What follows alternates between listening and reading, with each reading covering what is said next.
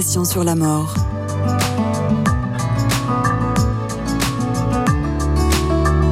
Une émission proposée par Christian de Cacré. Amis auditeurs et auditrices des conversations sur la mort et donc sur la vie, bonjour. Notre invitée aujourd'hui est une ancienne banquière qui, à l'issue de sa vie professionnelle, s'est intéressée à la théologie. De confession orthodoxe, c'est à l'Institut supérieur de théologie des arts de l'Institut catholique de Paris qu'elle a reçu un enseignement qu'il a mis en route et en a fait l'autrice de plusieurs livres. Et je les cite, Les larmes de Pierre, que votre joie soit parfaite, et plus récemment, à la rencontre de la vie éternelle, et c'est paru aux éditions L'Armatan. Marina Copsidas, bonjour. Bonjour Christian. Alors, je, je, profite vraiment avec joie de la présence dans ce studio d'une représentante euh, de la tradition euh, orthodoxe pour euh, vous demander, au fond, qu'est-ce que vous verriez comme différence, richesse singulière du point de vue de, la vision de la résurrection dans votre tradition? Alors vous avez raison de parler de, parler de voir, parce que pour moi c'est emblématique. Dans la tradition de l'Occident, on a la vision du crucifix et du Christ mort sur la croix, ce qui est finalement une tragédie. Et pour nous, orthodoxes, on a la vision de l'icône de l'Anastasis. Et c'est essentiel. Qu'est-ce que l'on voit? Christ qui surgit du tombeau en entraînant à lui, avec lui, euh, Adam et Ève. C'est-à-dire sa résurrection entraîne la résurrection de l'humanité tout entière. Et cette icône, nous l'avons, elle est présente dans les, à l'Église, dans tous les offices. Est-ce que la, la, cette majeure, donc euh, effectivement, en tout cas dans la symbolique du Christ euh, sauveur crucifié, euh, fait que dans le catholicisme, cette dimension de, de du péché, de, de, la rédemption par cette souffrance du sauveur, c'est ça qui est mis davantage en avant et que ça occulte peut-être la, la, la, résurrection et la joie de la résurrection? Absolument, je crois que vous avez tout à fait raison. Il y a la joie de la résurrection. Dans la tradition orthodoxe, la, la semaine sainte est le sommet de l'année liturgique. Et vous avez raison, c'est le mot joie qui vraiment euh, symbolise le mieux Pâques. Et euh, alors, nous y sommes préparés évidemment par tout un cheminement. Évidemment, la, la mort, la passion du Christ, bien sûr. Et euh, nous, il y a les lectures des douze évangiles. Euh, et, et c'est un moment très fort. Et, mais euh, ce qui pourrait résumer la, vision orthodoxe, c'est ce mot très fort euh, Dieu s'est fait homme pour que l'homme devienne Dieu. Des minuscules, je précise. Alors, pourquoi, pour nous parler de la résurrection, vous avez euh, massivement euh, recours aux écrits de personnalités de la tradition chrétienne comme Saint Irénée de Lyon ou Saint Séraphin de Sarov. Pourquoi quel, est ce patrimoine, euh, au fond, que vous mobilisez? Il me semble qu'il y a deux voies euh, effectivement celle de ce qu'on appelle la tradition et les pères de l'Église. C'est eux qui ont effectivement contribué à ce qu'on appelle l'enseignement de l'Église, à nous faire comprendre et, progresser. Alors également, euh, je fais une parenthèse face aux hérésies et nombreuses qui se sont présentées au premier millénaire, il fallait évidemment euh, dire quelle était la vraie foi. Et ça a été le mérite de Irénée de Lyon qui, contre la gnose, qui était en fait une, euh, une vision totalement fallacieuse et même qui trahissait le christianisme. Et euh, chez ces pères de l'Église, la vision de, alors, euh, ils appellent incorruptibilité, ils appellent vie éternelle, ils appellent divinisation de l'homme. Royaume, alors, j'ai beaucoup évidemment chez Matthieu le royaume de Dieu. Toutes ces expressions signifient la même chose. C'est que nous sommes appelés, effectivement, dans le royaume, à participer à la vie divine. Qu'est-ce que ce petit dé, parce que ça ne me pas échappé, vous, l'avez, vous avez insisté là-dessus, ce petit dé à Dieu, euh, pour que l'homme devienne Dieu, petit dé, qu'est-ce qui porte? Parce que, j'allais dire, l'homme ne veut pas être Dieu de toute façon, mais euh, quand il, il prétend devenir Dieu, c'est je dirais, le péché qu'on peut initial, originel, je dirais. C'est euh, Adam qui, sur suggestion du serpent, qui va lui dire vous serez comme des dieux, c'est-à-dire autonome. Vous ne dépendez plus des commandements, de la direction de Dieu, et vous serez autonome. Et c'est à ce moment-là, évidemment, que les choses se passent pas très bien. La difficulté aujourd'hui, pour les acteurs de la pastorale des funérailles notamment, mais au fond pour tous les chrétiens, c'est de parler de la résurrection à nos contemporains. Et je pense que en évoquant vos écrits et d'autres sur ce sujet, bah, ça, attire, ça, ça suscite de l'attention.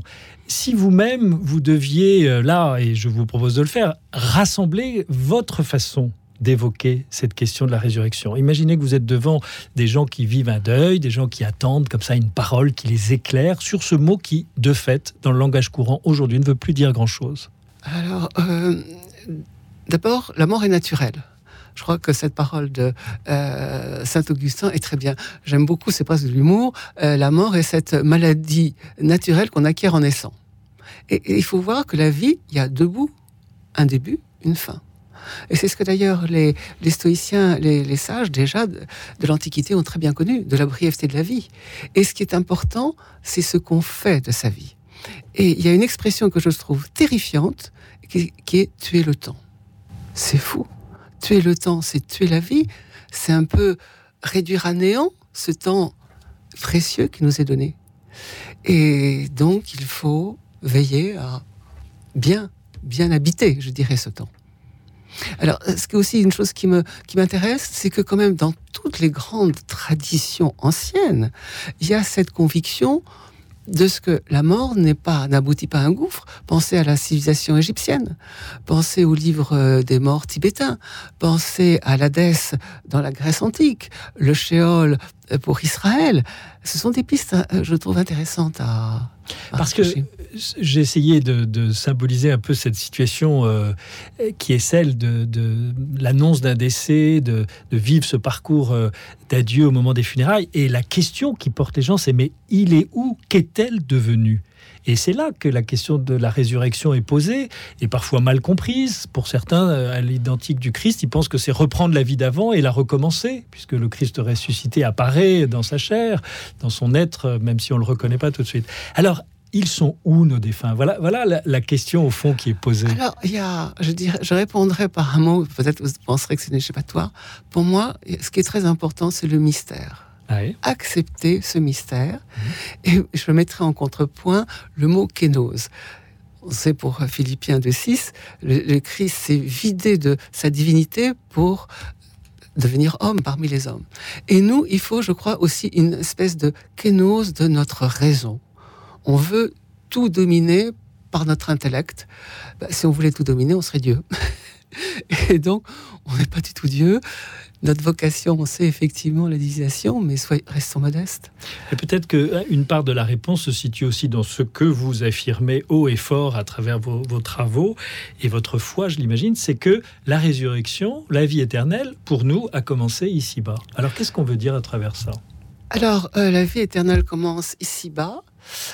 Euh, je vais dire de façon simple, d'abord les baptisés, le baptême, mhm. l'Eucharistie, l'Eucharistie nous recevons le sang, le corps et le sang du Christ. C'est quand même un moment très fort. Et puis, et puis des, moments de grâce qui nous sont donnés, des moments de grâce, de plénitude. Alors pour moi, j'ai une pour moi, j'ai la beauté de la création me rapproche du Créateur.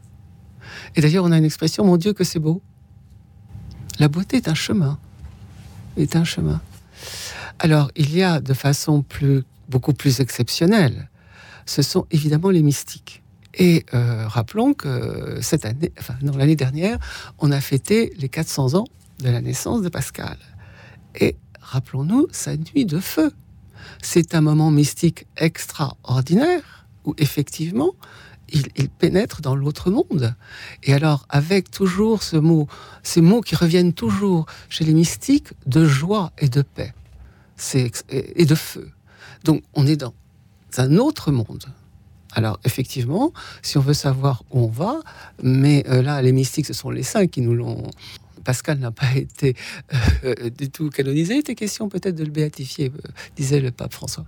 Faisons la parenthèse. Parce que pour un jésuite, a fait rire pas mal. Oui, exactement. Mais il faut de l'humour dans la vie, je lui crois beaucoup. Vous écrivez dans votre livre, dans un monde en proie à la violence et au chaos, à des formes de subversion inimaginables, et on voit de quoi vous voulez parler, il est fondamental pour l'homme de retrouver le sens de la transcendance et de s'intéresser à son salut et aux fins dernières. Et moi, j'ai l'impression c'est toute la difficulté, c'est que la question du salut n'est plus prégnante dans la pensée de nos euh, contemporains. Alors que faire? vous l'avez dit, et je crois, puisque j'ai écouté quand même, et j'ai lu euh, les personnes que vous avez accueillies avant moi, et qui c'est tous, tous leurs témoignages sont passionnants, il y a une réalité à laquelle tout le monde dénonce, c'est que la mort est devenue un tabou. Et ça, c'est très grave. Parce que, j'allais dire, la vue familière de la mode, est quelque chose qui fait qu'on apprivoise d'une certaine façon la mort. J'ai une vision extraordinaire d'enfance. Quand j'allais, j'étais toute petite, j'allais chez ma grand-mère dans une petite ville de province. Et qu'est-ce que c'était que les funérailles? Un corbillard tiré par des chevaux qui allait de l'église au cimetière avec toutes les personnes, la, la famille, les amis, les voisins, habillés en noir, bien sûr. Et c'était beau. Et c'était pas du tout tout sauf morbide. C'était un moment grave d'espérance. Qui mobilisait l'environnement. Bien sûr. Je pense qu'effectivement, euh, le tabou de la mort est quelque chose de macabre. C'est pas la mort qui est mmh, macabre, mmh. c'est son tabou et son, son rejet, quelque sorte très malsain. Marina euh, Copsidas, tout ce qu'on souhaite, c'est que vous poursuiviez votre, vos travaux et votre production littéraire, en tout cas pour ceux qui veulent vous rejoindre sur la question de la résurrection et de la vie éternelle, à lire À la rencontre de la vie éternelle. C'est aux éditions L'Armatan et c'est préfacé par Bertrand Vergely. Merci. Merci beaucoup. Cette émission vous a été proposée par le Service catholique des funérailles.